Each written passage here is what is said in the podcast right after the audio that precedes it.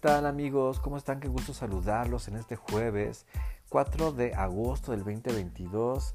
Ya saben, dándoles un capítulo más de tu podcast La Mirada Interior. Y te doy los muy buenos días, muy buenas tardes o muy buenas noches, independientemente del lugar, de la hora y del país donde me estés escuchando. La verdad es que te mando un gran abrazo, todo mi cariño, toda mi luz. Y espero que estés de lo mejor. Y estamos en 4 de agosto, amigos. Eh, pues nos faltan cinco meses, todo agosto, septiembre, octubre, noviembre, diciembre, para terminar el año. Todavía pueden bajar 10 kilos, todavía pueden eh, inscribirse en el gimnasio, pueden iniciar la maestría, pueden eh, hacer una, una, tesis, desde luego que sí, pueden este, inscribirse al gimnasio, pueden hacer, hacer mil cosas. Son cinco mesesotes que, que lo que te esté faltando, tienes cinco meses para ponerte una palomita en aquello que tú sabes que tienes que hacer y que has postergado un poquillo. Bueno, estamos a 4 de agosto, así que yo creo que todavía hay mucho, mucho tiempo para poder hacer algo, iniciar ese proyecto, esa venta en línea, lo que ustedes quieran, ¿va? Ahí los invito a que hagan esto. Y bueno, hoy no voy a mandar tantos saludos. La verdad es que les mando saludos a todos. Iba a mandar eh, muchos saludos, pero no porque el tema de hoy está bien, bien interesante. Como dice el título, aprende a estar solo, sola, para que no te quedes solo y sola, ¿no? Y suena hasta paradójico. Y de hecho este tema eh, nace de tantas y tantas y tantas preguntas que me han hecho.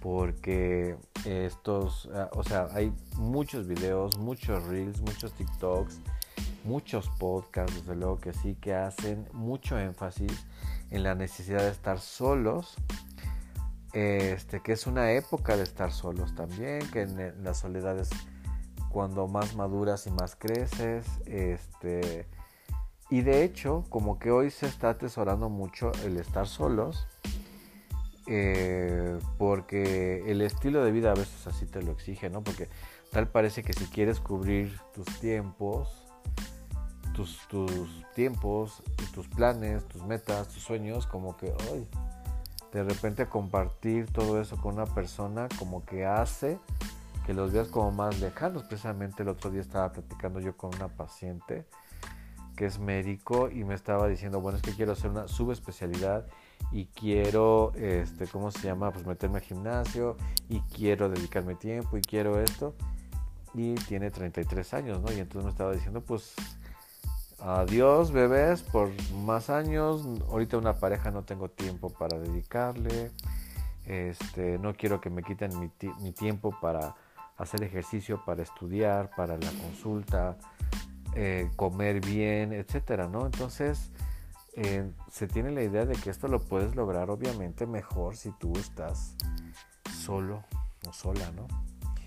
Y entonces también porque la gente me pregunta que muchos Ah, ¿cómo podríamos decirles? Que no me gusta la palabra coach, pero, pero bueno, así que muchos coaches de vida, estoy haciendo comillas, eh, muchos terapeutas, muchos especialistas, muchos gurús, están en esta idea de fomentar hoy por hoy más tiempo contigo mismo.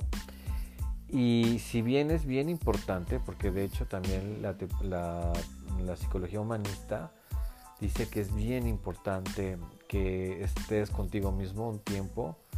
Hay muchos, muchas frases que postulan, ¿no? Esto que es, si no eres una buena compañía para ti mismo, difícilmente lo vas a ser acompañado. Si no eres feliz solo, no lo serás acompañado. Lo que no logres solo, pues difícilmente también lo vas a lograr con alguien más. Si no te motivas a ti mismo solo, pues no te va a motivar otra, nadie más. Y es muy cierto esto, pero creo que nos estamos polarizando a una sola idea o a, unas, a una cara, a una sola cara de la moneda, ¿no? Porque si bien la soledad, hay dos tipos de soledades, queridos amigos, está la soledad eh, voluntaria e involuntaria. La soledad involuntaria es la que debilita, es la que hace tristes a las personas, las pone deprimidas, las hace muy vulnerables porque pues, las personas que no saben estar solas precisamente corren el riesgo de estar aceptando relaciones no buenas precisamente en este afán de no estar solos. La soledad involuntaria es cuando mueren los padres, tú nunca te saliste de tu casa familiar, cuando te quedas viudo, cuando los hijos se van, cuando eh, te piden el divorcio, cuando hay un rompimiento, etcétera, y entonces te quedas solo o te quedas sola. Y es la soledad involuntaria porque nunca deseaste realmente estar solo o sola, pero es que también nunca te diste la oportunidad de vivir esta etapa que seguramente te iba a ayudar a crecer tanto. Y entonces la soledad involuntaria llega de golpe, como su nombre lo dice, y te sorprendes en una situación de mucha vulnerabilidad, de mucho sufrimiento, ¿no? Donde prácticamente la depresión te, ahí te anda sopiloteando, la ansiedad, la angustia, precisamente porque nunca aprendiste a ser una buena compañía para ti mismo. Y está la soledad voluntaria, fíjate, que es la cuando voluntariamente nos exponemos a la soledad, pero no la vemos como un estado lastimoso, no lo vemos como un estado eh, deprimente, sino como una parte de la autorrealización del ser humano, el saber estar solo. De hecho, pues yo que doy tanta terapia de pareja, hoy les quiero mandar un saludo a Uniradio y a este programa hermoso de 99.g que se habla sobre sexualidad y pareja. Este, y entonces yo sugiero, siempre he sugerido que antes de que se casen las personas, antes de pensar en una unión libre, sí deben vivir solos. O sea, creo que el vivir solos es una experiencia que se deben todos. Muy respetable para quien digan eso no es para mí. Muy respetable. Este, puedes madurar de otras maneras. No necesariamente es la única manera de madurar, pero es una gran manera, gran, gran manera de madurar, de crecer económicamente, de tener orden en tu vida, de, este, de, darle al autocuidado, de darle a la disciplina. Fíjense lo que es importante, las personas que viven solas tienen que ser personas muy disciplinadas, cuidadosas de sus entornos, etc. O sea, realmente eh, vivir solo trae muchísimas ventajas. Y cuando tú lo escoges voluntariamente este estado del estar solo, este, pues la verdad es que creces un montón. Porque ya no tienes precisamente las relaciones como en la, en la otra que describí, relaciones por conveniencia, relaciones por quedar bien. Eh, no, hoy me decía una, una paciente muy querida que pudo cortar a una amiga, fíjense lo que son las cosas, me estaba diciendo que, que pues, dice, llamo a mi amiga, fíjense cómo lo dijo, amo a mi amiga, realmente sí la quiero, pero no estamos ahorita en el mismo mood y no tengo tiempo para escuchar chismes, no, no tengo tiempo, no tengo humor, no tengo ganas de estar escuchando críticas hacia las demás personas, quejas, no tengo ganas de vibrar así tan bajo. Y le puedo decir, amiga, te amo, pero ya incluso yo me estoy volviendo un poco hostil contigo porque no me gusta en, lo que andas ahí eh, vibrando, ¿no? Entonces te suelto, somos amigas y quizás nos encontremos en un futuro, pero ahorita no estamos como coincidiendo mucho, ¿no? Y entonces una persona que sabe estar sola lo podrá decir muy fácilmente y una persona que no sabe estar sola se va a agarrar de todo. Pero hoy me quiero enfocar precisamente en lo sentimental, o sea, en esta cuestión de la pareja. Eh, qué importante, queridos amigos, es aprender a estar solos. Y como yo les decía, tal parece que, se está promoviendo mucho este estadio del ser humano, ¿no? Estas temporaditas de estar solos para crecer, pero también seamos honestos. O sea, creo que quien le apuesta ahorita al estar solo por crecimiento, híjole, yo lo veo como en un 20%, sinceramente. Y creo que un 80% está todavía en generar y generar y generar y generar relaciones eh, con la intención de no estar solo, ¿no? Y prácticamente no se dan tiempo ni de crecer ni de nada. Porque la mayoría de estos terapeutas, gurús, coach y todo este rollo sugieren que te des un tiempo. Y yo mismo, porque siempre doy este consejo, de que si terminaste una relación que haya sido importante para ti, significativa, y, cuando digo significativa, quiere decir que pudo haber sido de 20 años, de 5 años o de 6 meses, ¿eh? porque realmente hay relaciones que son muy cortas pero que son muy importantes, ¿no? Y que también nos marcan igual como una relación larga y también cuando es una relación larga, eh, sí les pido a las personas que se den la oportunidad de estar solos.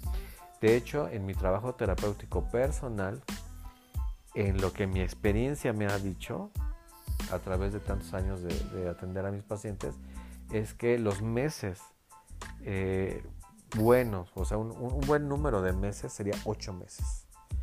Si les digo a los pacientes, ocho meses, olvídate de tener una pareja porque no estás listo, porque no estás lista, porque esa persona nueva que va a llegar a tu vida no se va a encontrar con lo mejor de ustedes. No se va a encontrar con lo mejor de ti, se va a encontrar con lo que quedó de ti con tus resentimientos, con tus celos, con tus inseguridades, con tus enojos, con tu ansiedad, con tu poca valía, con todo lo que permitiste o no permitiste, con tu narcisismo no trabajado, con tu victimismo, con tu egocentrismo, ¿no? con tu eh, forma invasiva de amar, utilitaria, etc. Y entonces yo digo, por favor, date un tiempo precisamente para crecer. Y obvio estoy hablando de la gente que está en un proceso terapéutico. Y créanme que veo caritas de todo cuando yo les digo no, más bien, yo te sugiero, ¿verdad? yo te sugiero que no tengas una pareja durante ocho meses. Que esos ocho meses tu pareja, tu pareja seas tú, para ti mismo. Y veo caritas de todo, desde caritas de susto, de que abren los ojos, de que ocho meses es demasiado tiempo, de que otras caritas de que es que estoy asqueado, estoy asqueada, desde luego que ocho meses no quiero saber nada de nadie. También veo caritas así como de, pero entonces él o ella ya tiene una nueva pareja y entonces yo me veo como un tonto, me veo como una tonta. Y siempre les aclaro, no son competencias. Porque la mayoría de los terapeutas siempre sugerimos un tiempo solo. Para empezar, un tiempo entre una pareja y otra se llama tiempo de recuperación. Y es precisamente para que tú no contamines tu nueva relación con las cosas de la relación anterior. ¿Sí me explico? Por ejemplo, perdón, si te fueron infiel a ti, pues entonces eh, seguramente vas a estar muy susceptible en el tema y a lo mejor vas a empezar a ver cosas que no son y vas a estar con la espada desenvainada y vas a estar muy controlador, muy controladora, muy celoso, muy celosa, ¿no? Este, con recelo precisamente de la persona, como durmiendo con un ojo abierto y el otro cerrado, como a lo mejor con conductas invasivas en cuanto a su privacidad, sus amistades y todo.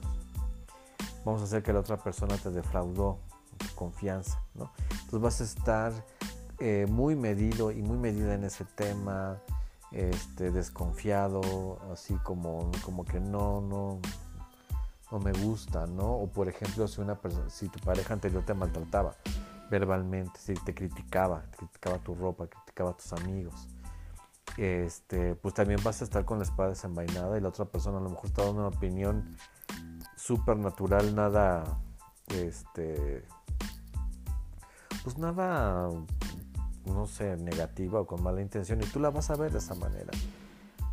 Y entonces precisamente contaminas la nueva relación con lo que no se resolvió en la relación pasada porque no te diste el tiempo precisamente de analizar la responsabilidad. Porque acuérdense que aquí nada de que yo fui la víctima y esto y el otro. En algún momento puede ser que sí seas la víctima, por ejemplo, si te supieron manejar bien una mentira y todo este rollo. Dejaste de ser una víctima cuando, cuando viste todo lo que estaba sucediendo y fuiste omiso o fuiste omisa o permisivo. Entonces ahí ya no, ya no eres una víctima. Entonces también tenemos que asumir esta palabrita que da tanto, um, que de repente enoja mucho a los pacientes la palabra responsabilidad. Por eso sugerimos el tiempo de estar solos, porque te das el tiempo de crecer, te das el, tiempo de cerrar ciclos, te das el tiempo de analizarte a ti, es muy importante analizar al otro, pero también te tienes que analizar a ti. Desde por qué atraigo este tipo de personas, por qué fui omisa, por qué fui omiso en esto, por qué permití esto, por qué si yo estaba viendo en una, no, un foco rojo, sino un espectacular, ¿no? O sea, un espectacular ahí en, en, en Avenida Comonfort, aquí en Metepec, diciendo cuidado, ¿no? ¿Por qué si yo estaba viendo todas? todas las señales de que eso no era bueno para mí, ¿por qué me empeñé en quedarme en esa relación? ¿no? ¿Por qué de repente yo me empecé a traicionar mis propias convicciones? Yo no permitía esto y ¿por qué lo empecé a permitir? ¿Por qué esta persona también sacó lo peor de mí? ¿En qué momento yo me volví maltratador? ¿En qué momento yo me vi, mal, me vi maltratadora? ¿no? Por ejemplo, y si no lo saben, aquí se los informo, los celos son contagiosos. Una persona que está cele y cele y cele y cele cele te va a contaminar y tú vas a terminar celando también a la persona. Y entonces, este, es, es imprescindible, es realmente necesario que te detengas, o sea, entre una relación y otra. Detente, ¿no? Y también si la relación fue buena, detente. Si terminaste con un abrazo con esa persona y, comprendieron que su ciclo se había terminado y no hubo engaños, no hubo maltrato, no hubo de nada y se separaron con un abrazo, también detente, conócete un poquito más, eh, a lo mejor tienes que conectar contigo y decir, ¿qué espero? Eh, porque qué respuestas vas a encontrar, fíjate. Si te das la oportunidad de estar solo o sola contigo mismo, si te das la oportunidad de hacer un viaje a la playa, solo, si te das el tiempo de ir a comer a un restaurante, a un pueblo mágico de la ciudad y del país donde me estés escuchando.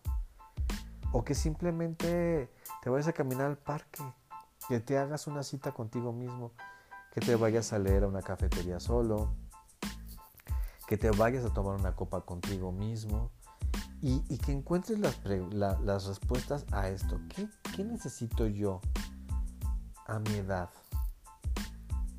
¿Qué necesito yo en este momento de mi vida? ¿Qué tipo de persona me gustaría encontrar? ¿Qué eh, espero recibir? ¿Qué me gustaría recibir de esa persona? ¿no? ¿Qué quiero aprender? Respuestas más importantes aún. ¿Qué estoy dispuesto a dar? ¿Qué quiero que encuentre esa persona en mí? ¿Cómo quiero amar? ¿Qué áreas de mi, de mi sombra, de mi ego tengo que trabajar? Porque están a todo lo que dan, ¿no? Porque a lo mejor soy súper mandón, soy súper mandona, soy súper controladora, soy súper exigente, como que nada más quiero que me den, pero yo no quiero dar nada. Y entonces tú te preguntas todo eso y empiezas a tener una conexión contigo mismo y decir, a ver, yo quiero una persona que sea madura. A lo mejor ya lo, físico ya no me interesa tanto. Me interesa una persona que tenga un proyecto de vida. Me interesa una persona que comparta mis valores porque me doy cuenta que eso es bien importante. Me gustaría una persona de familia. Me gustaría una persona que tomara menos, por ejemplo. Me gustaría una persona que no estuviera tan eh, absorto en el trabajo. ¿No? Me gustaría una persona que tuviera balance en su vida. Y asimismo, porque pues, acuérdense que por vibración, si yo soy todo eso, pues precisamente lo voy a lograr, ¿no? Atraer ese tipo de personas. También algo muy, muy importante. Date el tiempo de amarte tú. Por ejemplo, regálate algo, pero envuélvelo, o sea, envuélvelo bonito, este, cómprate un regalo y el que tú sepas lo que es, envuélvelo y destápalo con la emoción como si alguien te lo hubiera mandado, ¿no? Que si alguien te lo hubiera dado. Déjate un recadito en el espejo, qué guapa estás, qué hermosa, qué bonita te ves, qué guapo. Felicidades porque estás haciendo ejercicio, felicidades porque estás comiendo mejor, porque hoy elegiste algo distinto, ¿no? Felicidades porque estás siendo buena persona con los que están a tu lado. Y entonces, cuando tú estás vibrando en eso, de ser una buena compañía para ti mismo cuando estás en el análisis real, sin máscaras, porque no te puedes poner máscaras para ti. que te veas en el espejo desnudo, desnuda, de cuerpo y alma. Y digas, soy una controladora. Soy bien mentiroso. Exagero todo para, para impresionar, ¿no? Doy la mejor cara, y estoy haciendo comillas, en los primeros seis meses. Pero a partir del séptimo mes ya empiezo a sacar mi verdadero yo. ¿No? Que en realidad este tipo yo lo quería porque lo veía como mi proveedor. En esa honestidad de verte, y también te sugiero que cuando te veas en el espejo, reconozcas lo bonita y lo guapo que eres. Pero también reconoce la sombra que hay en ti. Por eso es que, te tienes que, que tienes que estar solo y tienes que aprender a estar solo para no quedarte solo. Para que no tengas relaciones compulsivas, una tras otra, una tras otra, uno tras otro, no te conviene. Así 20 citas en Tinder y platicas con otros 10 de Bumble o de donde sea, de Facebook parejas. Y en realidad es como tener dinero en el Monopoly. O sea, pura falsedad. Y luego, pues que la gente cada vez tiene menos capacidad para sostener una conversación. No, no seas compulsivo en eso. Date el tiempo de estar contigo mismo. Niégate a estar brincando de relación en relación. Y entonces va, a suceder que te vas a sorprender en una relación de más calidad, con más vistas a algo padre, donde te va, como ya sabes qué es lo que quieres y lo que tú estás dispuesto a dar, y porque ya en este ejercicio puedes detectar tus áreas de oportunidad de crecimiento a nivel personal, emocional, sentimental, moral, es que te vas a relacionar de mejor forma con otras personas. Ahí la reflexión, queridos amigos. Espero que te haya servido mucho este podcast, siquiera para que te dé un poquito de, curiosidad seguir investigando sobre el tema. Yo soy Eduardo Licona, te mando un abrazo de luz gigante. Ya sabes que me encuentras así como Eduardo Licona en todos lados. Y este, yo te mando un abrazo de luz y nos escuchamos a la otra.